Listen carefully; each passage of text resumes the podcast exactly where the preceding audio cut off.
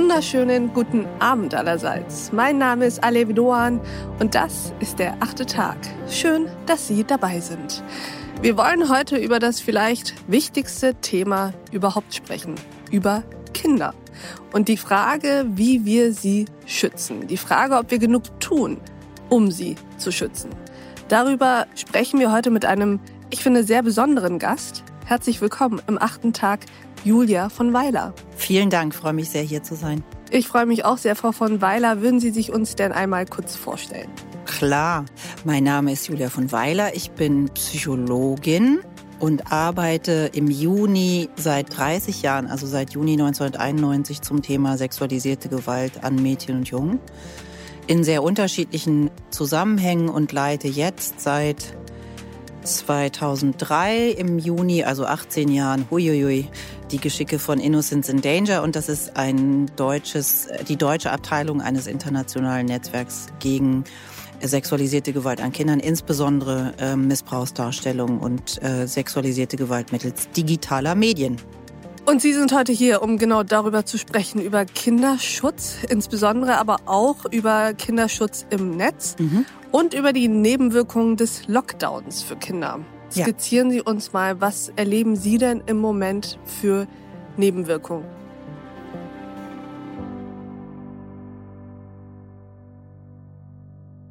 Ja, es gibt ganz interessante und auch sehr unterschiedliche Nebenwirkungen mhm. tatsächlich. Es gibt die Nebenwirkungen, äh, die sehr traurige und für uns auch gruselige Nebenwirkungen, nämlich dass Kinder, die zu Hause Gewalt ausgesetzt sind oder auch sexualisierter Gewalt ausgesetzt sind, jetzt natürlich sich in wirklich sehr schlimmen Situationen befinden, weil es kein Außen mehr gibt, so wirklich. Die sind eingeschlossen in dieser Familie und wenn man sich jetzt überlegt, dass Gewalt häufig auch aus Stresssituationen heraus entsteht, dann kann man sich vorstellen, dass jetzt in diesen Familien sowieso Dauerstress ist. Die mhm. sind wie in so einem Dampfkochtopf die ganze Zeit.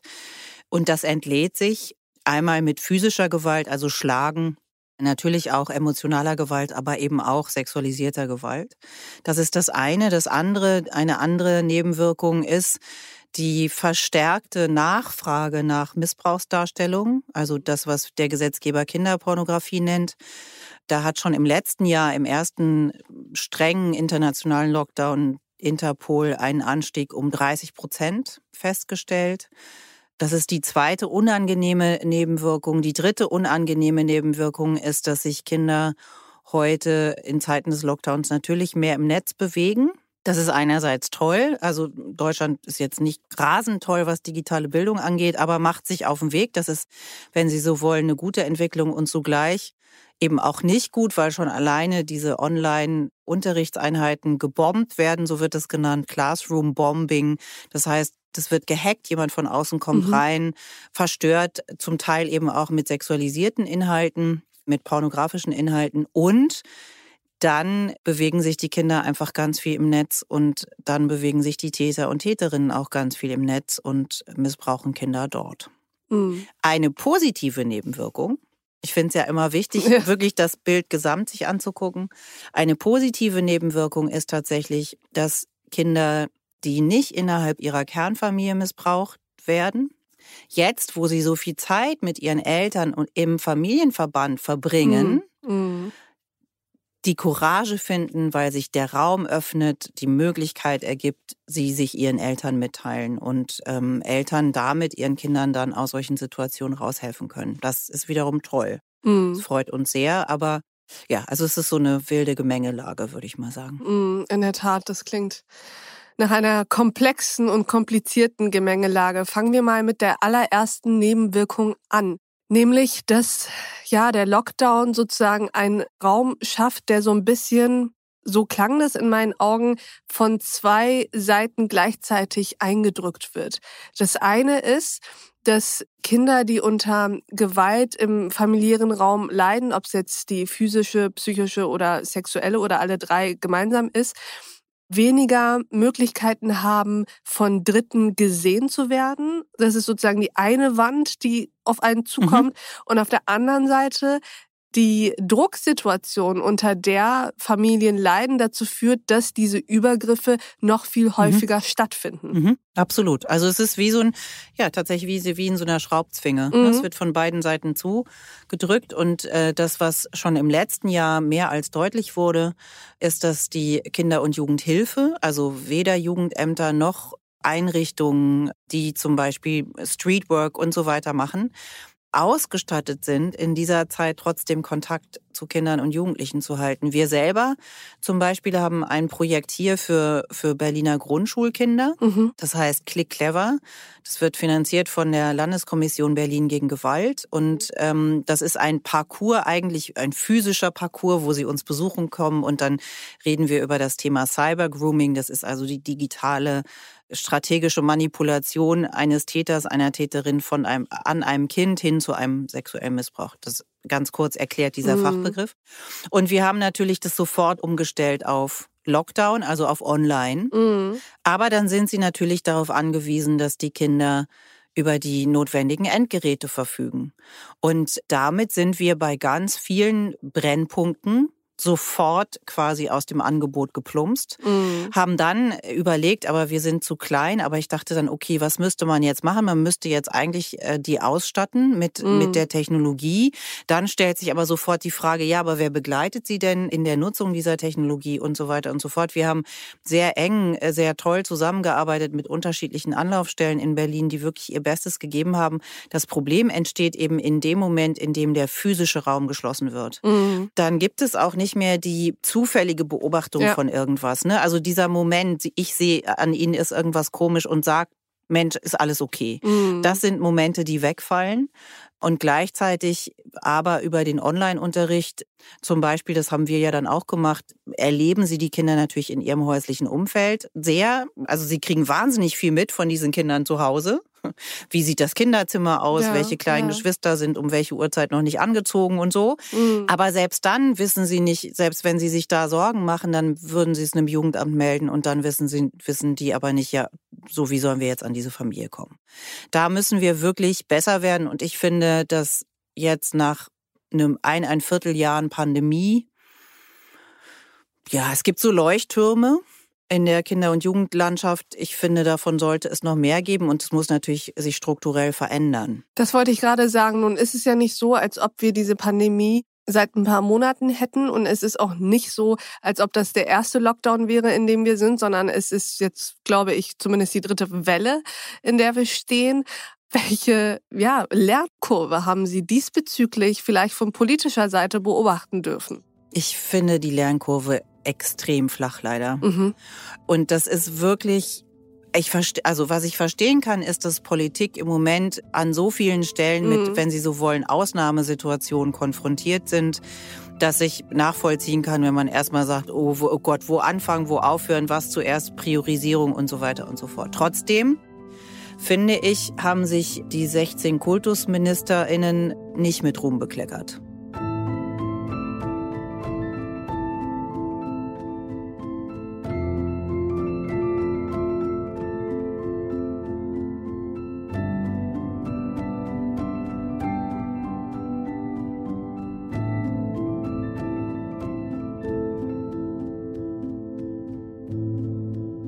Was sind denn so konkrete Entwicklungen, die aus Ihrer Sicht hätten schon stattgefunden haben müssen? Ich finde, dass man sich seit letztem Jahr, was die Digitalisierung der Bildung angeht, ganz anders hätte auf den Weg machen müssen. Ich finde auch, dass da Kultusministerien und Jugendhilfeministerium, also die heißen ja in jedem Bundesland so ein bisschen mhm. anders. Da hätte man auch schon gut zusammenwirken können und sagen können, aber ne, so ist das ja dann oft, Sie haben diese unterschiedlichen Ressorts, die denken dann immer in ihren, in ihren Bereichen und übergreifend ist es immer kompliziert. Ich finde, dass die Kinder- und Jugendhilfe sich noch anders hätte aufstellen müssen, sollen, dürfen. Jetzt fließen ja gerade zwei Milliarden Euro für Kinder sozusagen für die, also eine Milliarde fließt, wenn Sie so wollen, in die Nachhilfe für die Kinder, die, die jetzt extrem Leistungsabfall erleben, weil sie nicht gut klarkommen mit diesen Formaten, was ich gut nachvollziehen kann. Das ist eine große Herausforderung. Und eine Milliarde fließt über das Bundesfamilienministerium, äh, wenn Sie so wollen, in das emotionale Auffangen dieser Kinder. Und diese Prozesse dauern einfach alle wahnsinnig lang. Die haben wahrscheinlich schon irgendwann letztes Jahr angefangen, sich darüber Gedanken zu machen. Jetzt sind eben eineinviertel Jahre um und jetzt stellt sich die große Frage, wo fließen diese Gelder eigentlich hin und wie lange dauert es denn dann bitte, bis dieses Geld irgendwo in einer sinnvollen Maßnahme mündet? Also die Verwaltungsstrukturen, in denen wir uns bewegen, sind blöderweise überhaupt nicht ausgelegt darauf, flexibel, schnell auf Bedürfnisse zu reagieren. Würden Sie dann also sagen, dass der Kinderschutz aus politischen Gründen dieselben Herausforderungen und Probleme mit sich schleppt wie alle anderen Bereiche? Oder finden Sie, dass Kinderschutz an und für sich weniger priorisiert wird als andere Bereiche?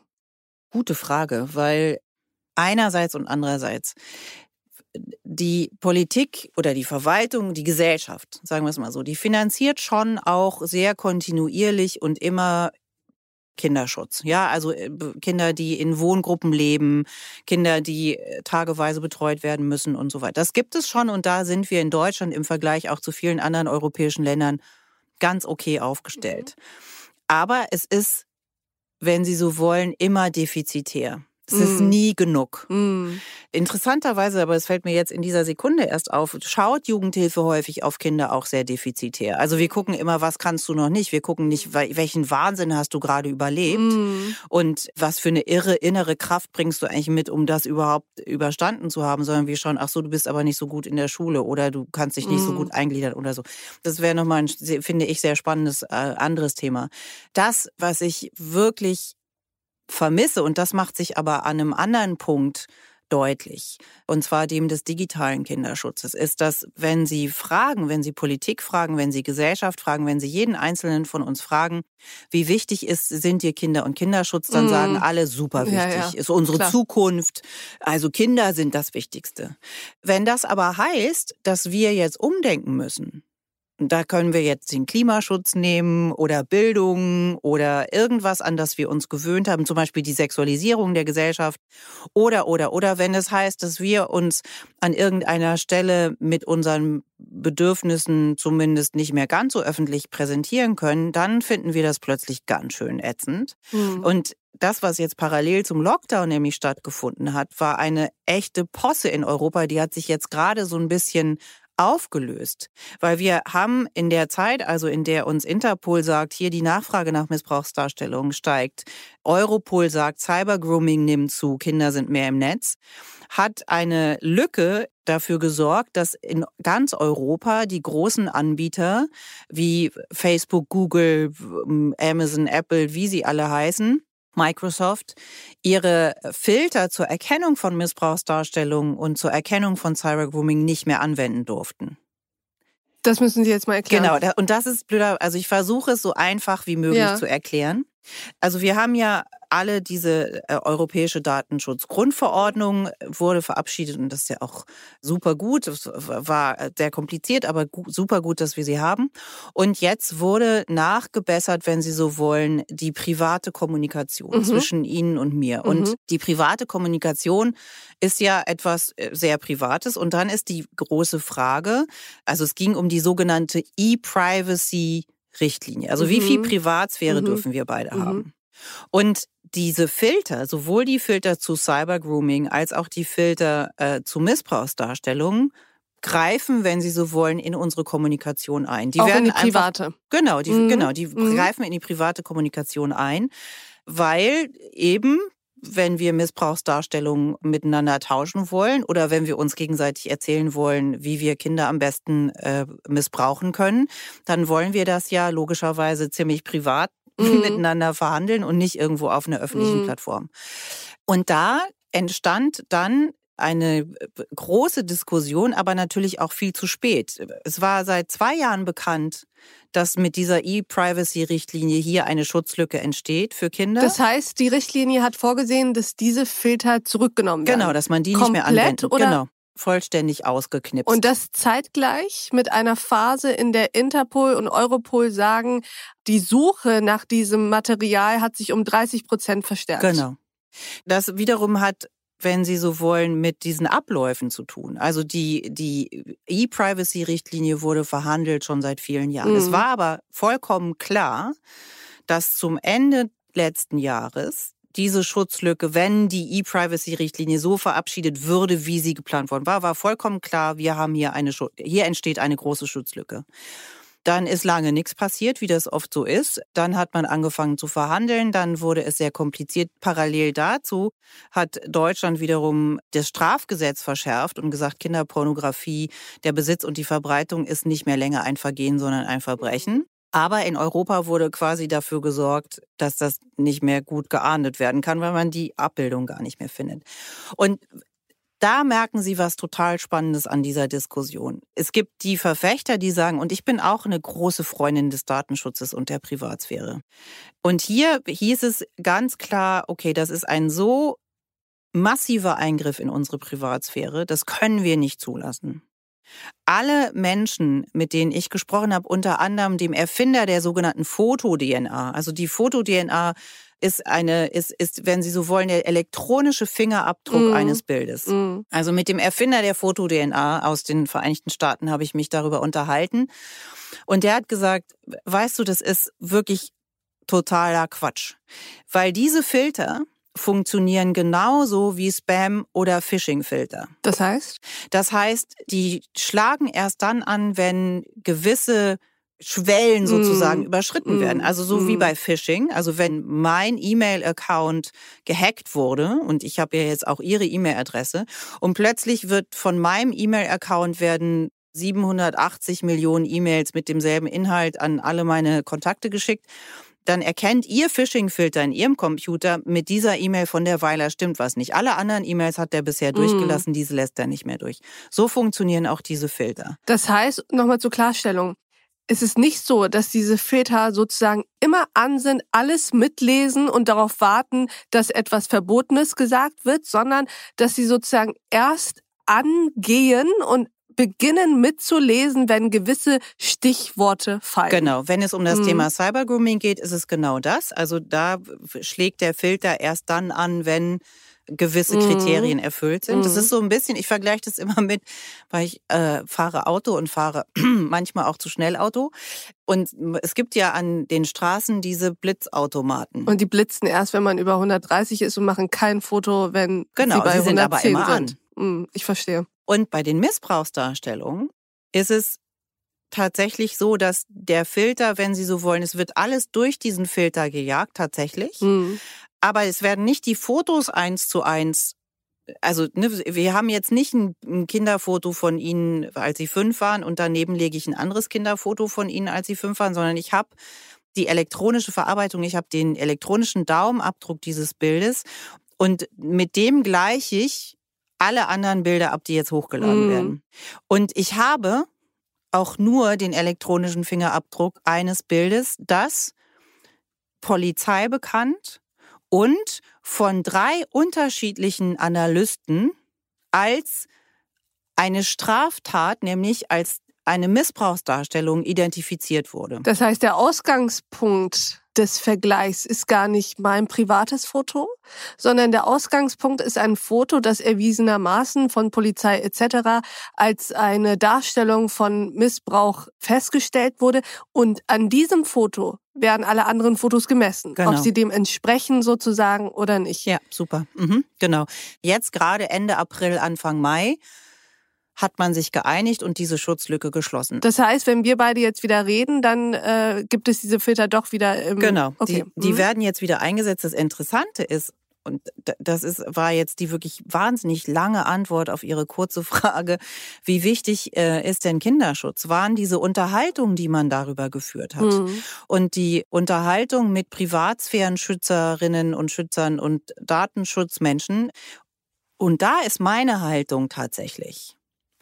Kein Datum ist schützenswerter als das Datum eines Kindes, dem Gewalt angetan wurde oder Gewalt angetan werden soll. Mhm. Und das Interessante finde ich, dass das in dieser Unterhaltung rund um den Datenschutz überhaupt mhm. gar kein wie sagt man, Einklang findet, ist das ist, ist der falsche Ausdruck. Nicht stattfindet. Nicht stattfindet. Es kommt, es, es, diese Weiche wird überhaupt nicht genommen. Und wenn man versucht zu sagen, ja, aber Entschuldigung, Kinder sind ja auch Menschen und die haben ja im Übrigen auch ein Recht auf Privatsphäre und auf Schutz und die haben noch mal ein ganz besonderes Recht auf Schutz, dann wird das irgendwie nicht zur Kenntnis genommen. Und ich verstehe, dass die Abwägung kompliziert ist. Das Interessante aber ist, dass die, und dann höre ich auch schon auf mit meinem kleinen aufgeregten Monolog hier, das Interessante ist, dass in der Diskussion immer gesagt wird, das ist Technologie, die missbraucht werden kann, um auch anderes zu tun. Aber keiner spricht darüber, dass da gerade Menschen bzw. Kinder missbraucht werden. Das, da, doch, das tun sie schon auch und das finden sie auch schrecklich. Also ich will niemandem unterstellen, dass sie das äh, nicht, nicht auch verurteilen. Das ist so nicht. Aber es wird quasi ein zukünftiges Horrorszenario gezeichnet. Und wenn ich frage, immer wieder frage, kann mir jemand von euch, war jetzt neulich gerade in so einer Sitzung mit lauter Menschen aus ganz Europa, kann mir jemand von euch bitte ein Beispiel nennen, ein konkretes Beispiel, in dem zum Beispiel die Foto-DNA genommen wurde, um etwas ganz anderes Schlimmes damit zu machen? Könnt ihr mir hören sie einfach gar nicht. Also auch das wird so überhört. Insofern wird so eine in die Zukunft gerichtete Sorge genommen und es wird gesagt, deswegen dürfen wir das alles nicht machen, anstatt, und das fände ich klug, zu sagen, okay, diese Sorge ist vollkommen berechtigt.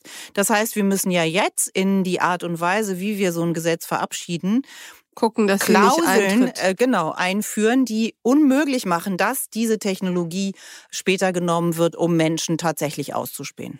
Und hinzu kommt ja, Frau von Weiler, was ich eben meinte, ist, dass da ja gegeneinander gespielt wird ein zukünftiges Horrorszenario gegenüber tatsächlichen gegenwärtigen Horrorszenarien. Absolut. Die ja de facto stattfinden. Die de facto stattfinden und wo die Betroffenen dann auch sagen, wie schrecklich das für sie ist. Und das Interessante ist, in dieser Debatte, äh, an der ich beteiligt war, habe ich dann nochmal gesagt, ich will noch einmal kurz daran erinnern, über was wir sprechen. Und ich will noch einmal daran erinnern, wie belastend das für die Betroffenen ist. Und will noch einmal daran erinnern, dass diese Betroffenen auch ein Recht darauf haben, dass man ihre Daten schützt. Und habe das auch, wie wie ich fand, zumindest sehr sachlich vorgetragen. Und mhm. danach war mein Beitrag immer nur noch der emotionale. Mhm. Und das finde ich interessant, weil na klar, also ich, wenn ich zwei Sekunden über die Betroffenen nachdenke, dann muss ich ja emotional werden. Es geht ja gar nicht anders. Und während also man sehr emotional den Datenschutz verteidigen darf, darf man aber nicht sehr emotional den Datenschutz von Menschen verteidigen, deren Missbrauchsdarstellungen verbreitet werden. Das ist auch echt, das, also es ist interessant. Ich würde mal sagen, Menschen sind, was das angeht, wahnsinnig ambivalent. Und ich glaube, dass das damit zu tun hat, dass das Thema ganz nah an uns allen ist. Weil wir mhm. alle, wenn wir die Statistiken ernst nehmen, wenn wir uns vielleicht auch zurückerinnern an unsere eigene Kindheit, egal wo die war, dann kennen wir alle Mädchen und Jungen, denen es zu Hause nicht gut ging. Wir kennen alle Mädchen und Jungen, die zu Hause missbraucht wurden. Von einigen wissen wir es oder ahnen wir es, von anderen wissen wir es tatsächlich nicht. Und das bedeutet, wir alle kennen auch Täter oder Täterin. Und das ist so, das wollen wir nicht. Das tun wir schön weit weg. Also mm. nicht in meinem Fußballverein oder Reitverein, auch nicht in meiner Nachbarschaft, nirgendwo. Immer nur woanders.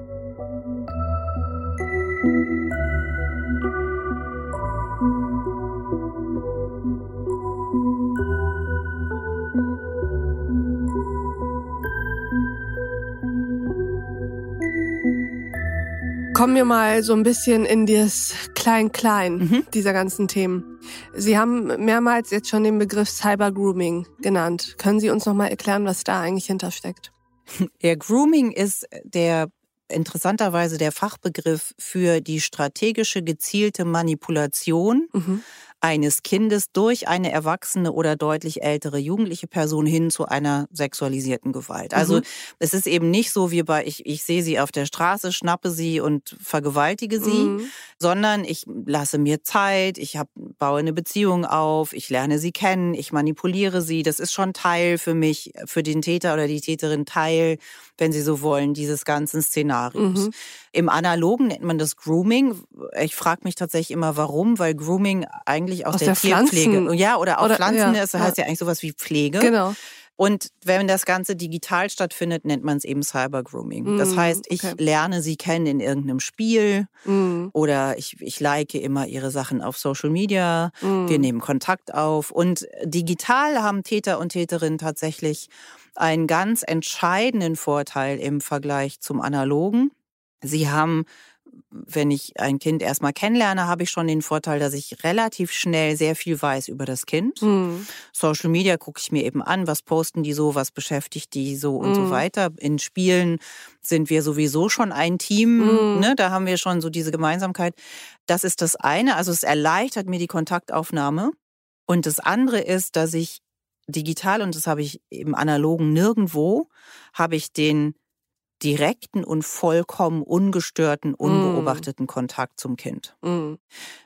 Das bedeutet, wenn ich meinen Job gut mache als Täterin oder Täter, erzählt dieses Kind niemals, dass wir uns getroffen haben. Weil Kinder, und das muss man sich klar machen, Kinder sind und auch Jugendliche sind strategisch handelnden Erwachsenen unterlegen. Punkt. Das ist so. Mhm. Und das bedeutet, wir Erwachsenen rund um diese Kinder müssen Wege finden, immer wieder die Tür zu öffnen für die Kinder und zu sagen, wenn du was Komisches siehst online, wenn dir irgendjemand doofe Sachen sagt, auch wenn du nur so ein Gefühl bekommst. Mhm. Oder aber auch, wenn du vielleicht schon das Gefühl hast, uh, du hast schon ganz viel mitgemacht. Ja, also du hast vielleicht auch schon ein Bikini-Foto von dir verschickt oder ein Badehosenbild mhm. oder so. Und du hast das Gefühl, weil der Täter oder die Täterin dir das auch einredet, dass du selber schuld bist. Mhm. Wenn du Stress bekommst, hol dir Hilfe, bleibe damit nicht alleine. Mhm. Und in unseren Workshops, wir machen bei Innocence in Danger ganz viele Workshops mit Kindern und Jugendlichen unter anderem. Und da wiederholen wir wirklich mantraartig die Frage, wer sind deine Leute? An wen wendest du dich, wenn du in Not gerätst? Und was sind da die Antworten? Das sind, das ist äh, Eltern. Für Jugendliche eben oft schon nicht mehr so richtig die Eltern. Großeltern mm. sind oft wichtig. Manche Kinder äh, sagen auch die Polizei, wobei das in der Realität sich nicht so abbildet. Ja, aber ich finde erstmal, ne, dass die sagen, was, der hat, das darf der nicht, dann äh, ja. gehe ich zur Polizei. Onkel, Tanten, ältere Geschwister, mm. Freundinnen und Freunde sind super wichtig, so dass wir dann auch mit Kindern und Jugendlichen ganz viel dazu arbeiten, was machst du, wenn sich dir dein Freund oder deine Freundin anvertraut? An wen kannst du dich dann mm. wenden? Wen kannst du dazu holen, um dir, um euch Hilfe zu holen? Mm. Auch wenn du vielleicht Schiss hast, dass dein Freund oder deine Freundin dann super äh, sauer ist erstmal. Mm. Und das sind auch die tollsten Unterhaltungen im Übrigen mit denen. Und mm. sonst haben wir in den Workshops geht's ganz viel um die Frage, wie geht's dir, wenn du online bist? Wie kannst du selbstbewusst im wahrsten Sinne des Wortes selbstbewusst gut mit dir und auch mit anderen umgehen? Wie kannst du Grenzen ziehen? Warum ist es oft so schwer? Was kannst du tun, wenn du das Gefühl hast, uh, du bist schon super weit gegangen? Wie kannst du dich dann wieder äh, gut zurückziehen? Wer sind deine Leute? Das nennen wir auch nicht so sehr Medienkompetenz, sondern wir sprechen, das ist, klingt auch nicht viel besser, so noch kein besseres Wort eingefallen wir nennen es digitale Beziehungskompetenz, weil wir sagen, Beziehung ist kompliziert, wie wir Erwachsenen alle wissen. Kommunikation ist sehr kompliziert, wie wir alle wissen. Und das Ganze digital ist extrem kompliziert. Und da nochmal zu üben, auch das sind super Unterhaltungen, die wir mit äh, Kindern ähm, und auch Jugendlichen führen. Wieso läuft der berühmt-berüchtigte WhatsApp-Chat so aus dem Ruder? Und warum würde das auf dem Schulhof so nicht, nicht passieren? passieren? Und darüber mit denen ins Gespräch zu kommen, ihnen nicht zu sagen, was seid ihr denn für schlimme Menschen, sondern wirklich mit denen darüber ins Gespräch zu kommen und zu sagen, okay, was sind denn eure Ideen dazu? Wie kann man denn damit umgehen? Und ich habe neulich einen Workshop gemacht, ähm, die waren so elf, zwölf und da waren vor allen Dingen die Jungs ganz weit vorne zu diesen Themen. Und dann habe ich die gefragt, ja, und wenn ihr jetzt da so Stress hattet im WhatsApp, wie klärt ihr das dann im Chat oder was? Und dann guckte mich ein Zwölfjähriger so total mitleidig an und sagte, ey, Ey, da muss man auch mal drüber reden. Hallo, von Angesicht zu Angesicht. So, auch zeigte so Auge zu Auge. Und ich so, ah, okay, okay, ja, ja. Nee, also im Chat kann man das nicht lösen. Und ähm, dann habe ich sie gefragt, ja, aber wie geht ihr denn damit um, dass im Chat das alles noch steht. Mhm. Und dann haben sie so kurz überlegt und dann sagte ein anderer Junge, hm, vielleicht sollten wir beim nächsten Mal einfach das dann alle zusammen löschen, damit es auch mal weg ist. Mhm. Einmal Tabula rasa. Genau. Und mhm. ob sie das jetzt machen oder nicht, weiß ich nicht. Aber ihnen zumindest diese Ideen in den Kopf zu geben und zu sagen, man kann auch aus sowas raustreten mhm. und man kann tatsächlich auch einen Schlussstrich ziehen und man kann sich auch anders verhalten. Denn wenn sie sich mit dem Thema Machtmissbrauch auseinandersetzen und sexualisierte Gewalt ist ein Instrument des Machtmissbrauches. Mhm. Wenn wir uns also mit der Frage auseinandersetzen, wie gehen wir eigentlich damit um, wenn Menschen ihre Macht missbrauchen über andere Menschen, dann finde ich, müssen wir als Gesellschaft sagen, blöderweise meistens nicht sehr doll. Also meistens nehmen wir es irgendwie wahr, aber wir finden auch, dass wir uns da jetzt nicht einmischen können mhm. und eigentlich wissen wir auch viel zu wenig und so. Und wenn wir mit Kindern und Jugendlichen zu diesen Themen sprechen, dann wird super schnell deutlich, was ein bisschen auf der Hand liegt, dass die meisten das total ätzend finden, was da passiert. Aber sie wissen nicht, wie sie rauskommen wie sie sollen. Und das Spannende ist, dass die schweigende Mehrheit sich blöderweise in ihrem Schweigen verstärkt und es eben aus dieser schweigenden Mehrheit wahnsinnig kompliziert ist, herauszutreten und äh, zu sagen, hier, ey, das, was du ich da gerade machst, ist nicht in Ordnung. An. Genau, ja. ich spreche das, ich sag mal ganz kurz was ja. dazu. Ja. Und da müssen wir Kinder und Jugendliche drin bestärken, aber da müssen vor allen Dingen auch wir Erwachsene uns selber gegenseitig drin bestärken und es dann auch tun. Weil, wenn man mich jetzt so fragen würde, was, was erwarten Sie von Erwachsenen, die sich Sorgen machen um Kinder, dann ist es, bleiben Sie damit nicht alleine, machen Sie den einen Schritt, rufen Sie beim Hilfetelefon Missbrauch an. Damit äh, nehmen Sie Ihre Sorge ernst. Sie haben Profis, mit denen Sie sich sortieren können. Sie können dann gegebenenfalls weitere Schritte gehen. Aber nuscheln Sie so eine Sorge nicht weg. Sagen Sie eben nicht, oh, weiß ich jetzt auch nicht so genau, oh, mische ich mich lieber nicht ein, oh, das ist aber, hm, hm, hm, sondern wenn Sie sich Sorgen machen, nehmen Sie das ernst, machen Sie was damit und wissen Sie aber auch, dass Sie es alleine auch gar nicht lösen müssen. Und genau dasselbe gilt ja für Kinder und Jugendliche. Wenn du dir Sorgen machst um eine Freundin oder einen Freund, rede mit irgendeiner erwachsenen Vertrauensperson darüber, damit die denen helfen kann. Und ich will das ganz kurz an einem Beispiel deutlich machen. Uns rief neulich eine Mutter an. Ihre Tochter hatte auf einer Party einen Jungen kennengelernt, der wiederum hat sie mit einem anderen Jungen ähm, in Kontakt gebracht. Allerdings dieser Kontakt nur digital. Dieser andere Junge lebte in Süddeutschland und plötzlich wollte sich dieses Mädchen von Norddeutschland wirklich sehr weit auf den Weg in, in den Süden begeben erzählte das ihrer Freundin und die dachte so, Gott, oh Gott, oh Gott, oh Gott, das ist ja eine ganz schlechte Idee. Wie alt war das Mädchen? 13. Mhm. Und die, diese Freundin, die eben dachte, Huah, aber die kam auch nicht mehr so durch, die sagte dann schon auch, hm, bist du sicher? Und, und so. Und wie das dann so ist, und sie so, nein. Und das, du verstehst es aber auch nicht. Und das ist so ein toller Junge und so weiter. Diese Freundin in ihrer Not teilte sich ihrer Mutter mit. Und die Mutter rief dann die Mutter des anderen Mädchens an. Und diese Mutter, also die Mutter des betroffenen Mädchens, meldete sich dann bei uns. Und es war auch alles vollkommen richtig. Also das war. Da ist alles richtig gelaufen. Ist alles ja. super gut gelaufen. Ja. Also so sollte das sein. Dieses Mädchen war kurz natürlich sauer auf ihre Freundin. Blöderweise oder glücklicherweise stellte sich am Ende raus, dass diese Freundin total recht hatte mit ihrem super schlechten Gefühl, weil mhm. dieser Typ gar nicht 15 war, sondern irgendwie so Anfang Mitte 20 und man nicht so ganz genau wusste, was der eigentlich vorhatte, wenn diese, wenn dieses junge Mädchen für ein Wochenende sich auf den Weg äh, nach Süddeutschland begibt. So.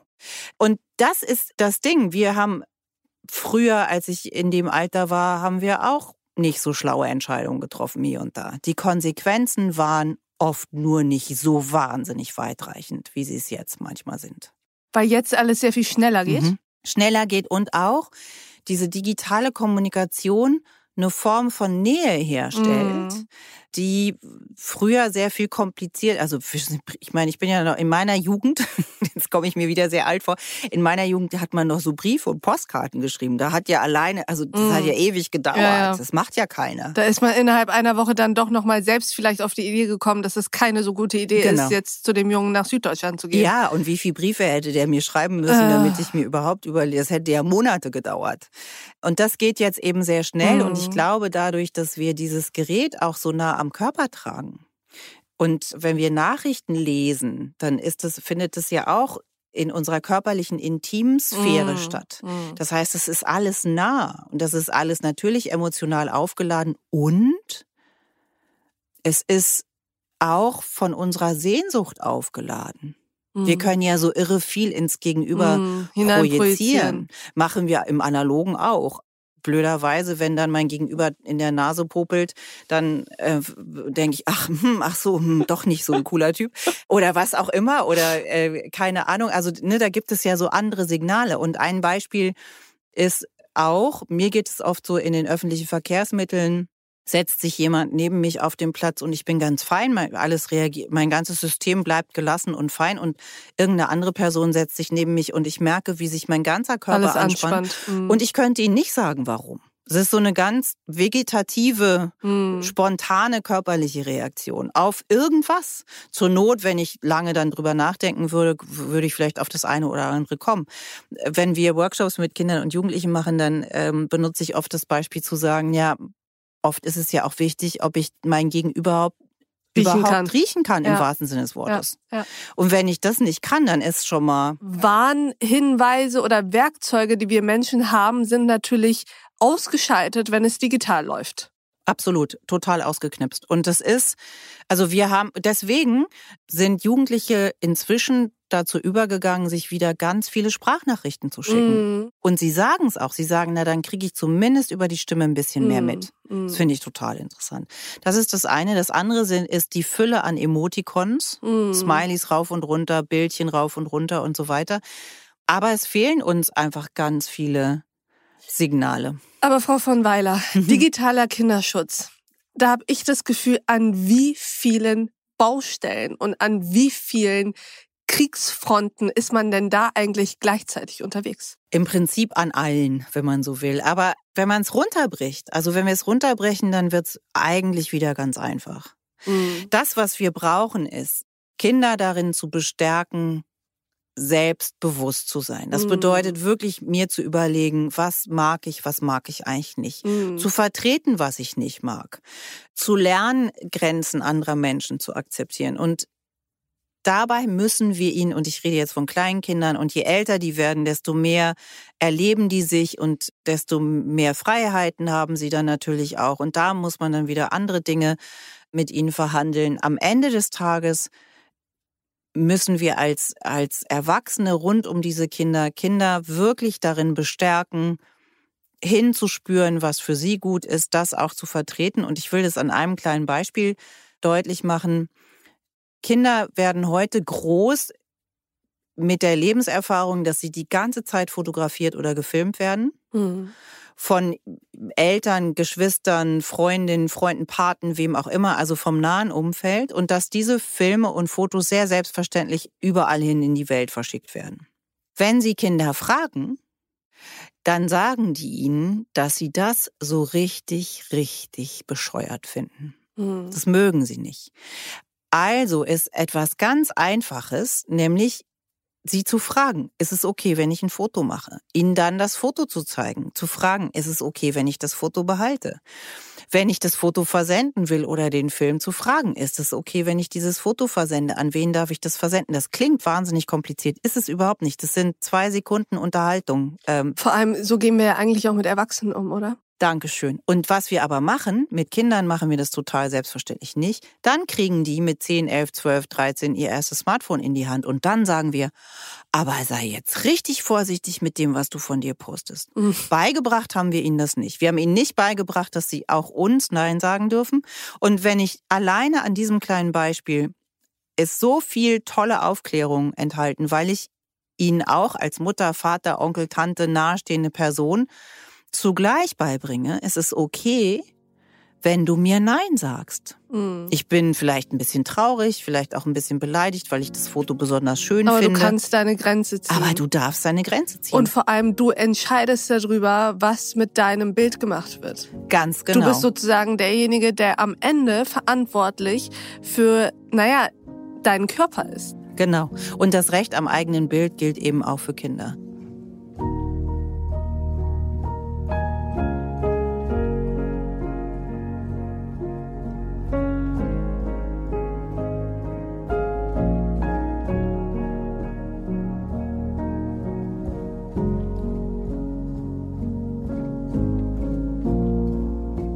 Frau von Weiler, ich muss leider ja. noch eine Frage stellen. Und dann müssen wir uns demnächst nochmal treffen und nochmal eine Stunde reden. Christoph Metzelder. Ja. Ach Mensch, Christoph Metzelder und jetzt gerade aktuell ja auch ein großer Schlag gegen eine Plattform, die Missbrauchsdarstellungen verbreitet hat mit mehreren hunderttausend Nutzern. Vier deutsche Männer, Hauptdrahtzieher. Also wir sehen immer noch nur die Spitze des Eisberges und persönlich kann ich zu Christoph Metzelder natürlich gar nichts sagen, weil ich ihn nicht kenne. Grundsätzlich kann ich sagen, hätte ich mir gewünscht, dass er Verantwortung übernimmt für das, was er getan hat. Und zwar nicht erst jetzt beim Verfahren, sondern mhm. gleich von Anfang an.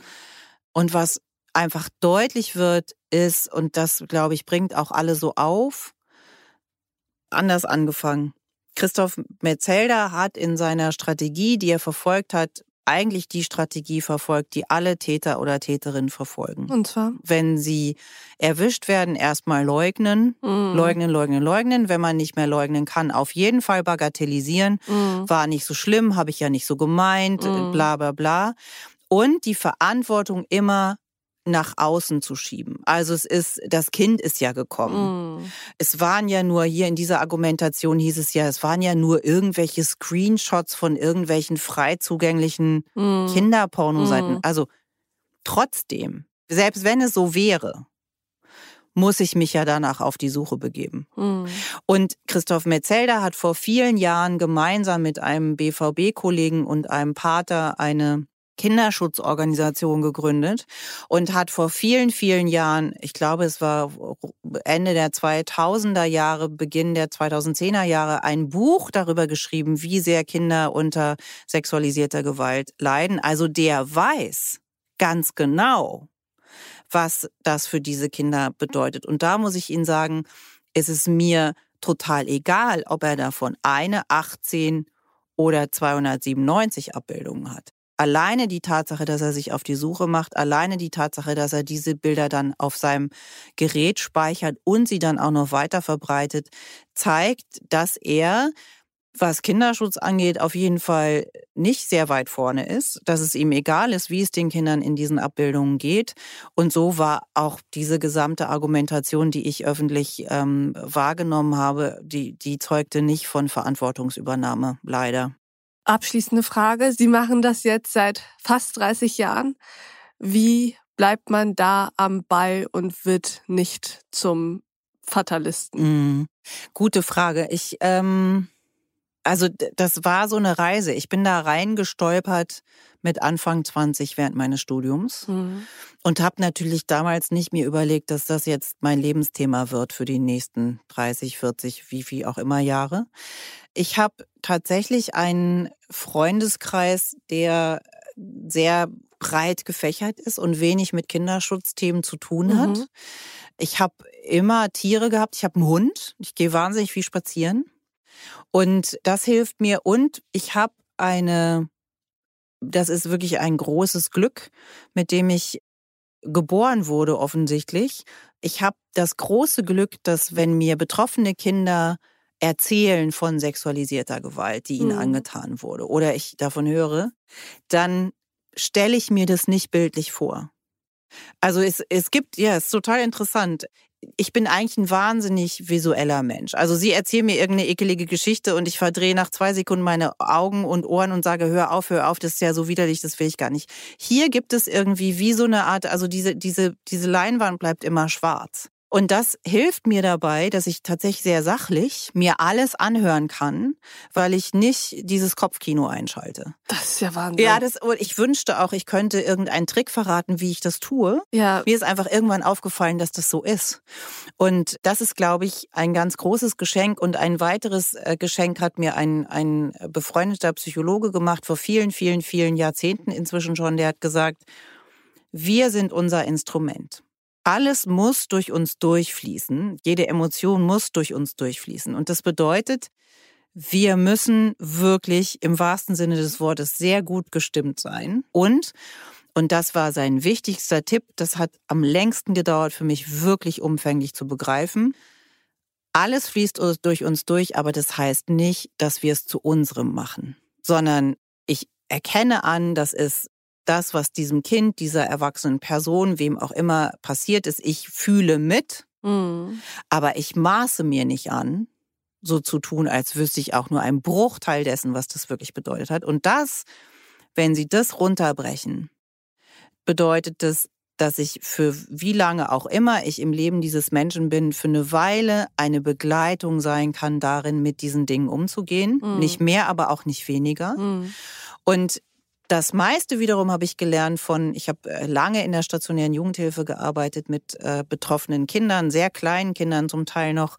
Und wenn ich mir anschaue, mit welcher Kraft die den Wahnsinn überleben, dann gibt mir das Kraft, mhm. die auf ihrem Weg ein Stück zu begleiten. Und es gibt mir auch die Kraft, immer wieder, so wie jetzt hier oder egal wo, öffentlich zu sagen, was ich finde, das falsch ist, was wir finden, das falsch ist, was wir finden, das besser werden muss und auch vor allen Dingen diese ja, diese unglaubliche Überlebenswillen und diesen Überlebenskampf dieser Kinder und Jugendlichen zu honorieren und zu respektieren und zu achten.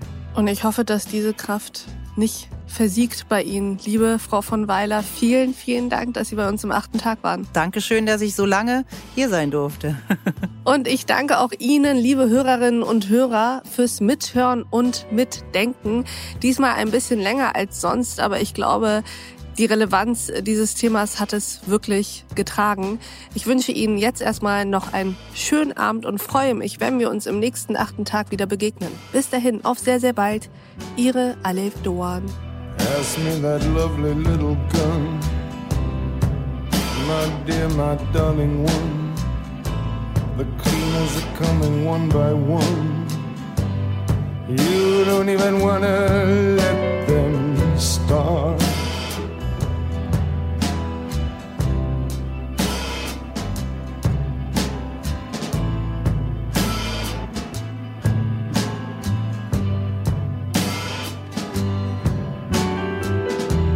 Knocking now upon your door. They measure the room, they know the score. They're mopping up the butcher's floor of your broken little heart.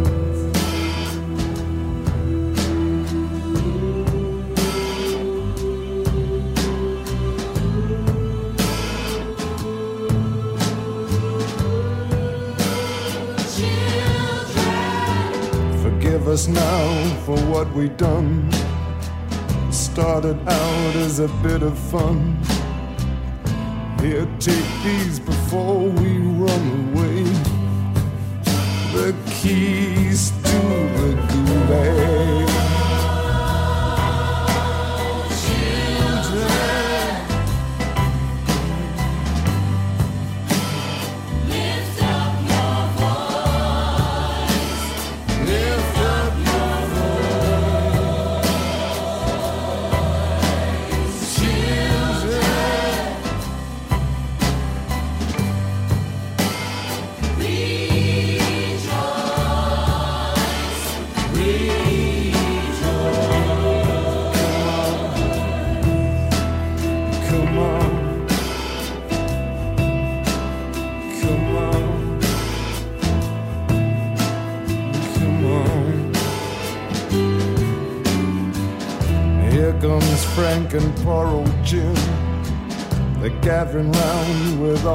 Friends.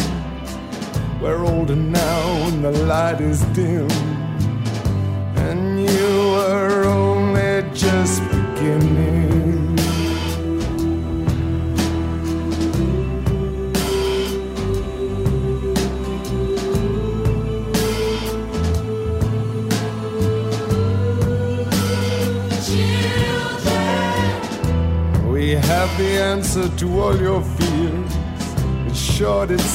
It's it's crystal clear. It's roundabout and it's somewhere here. Last amongst our winning.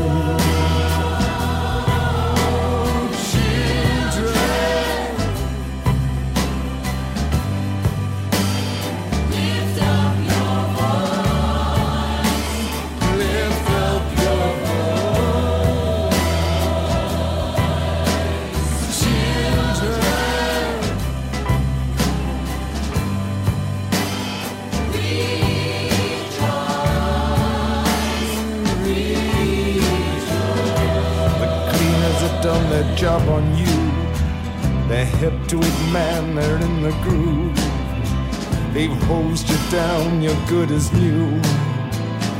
And they're lining up to inspect you.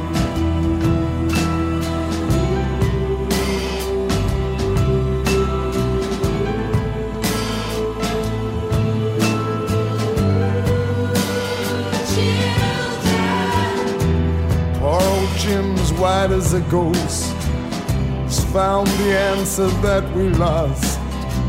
We're all weeping now, weeping because there ain't nothing we can do to protect you.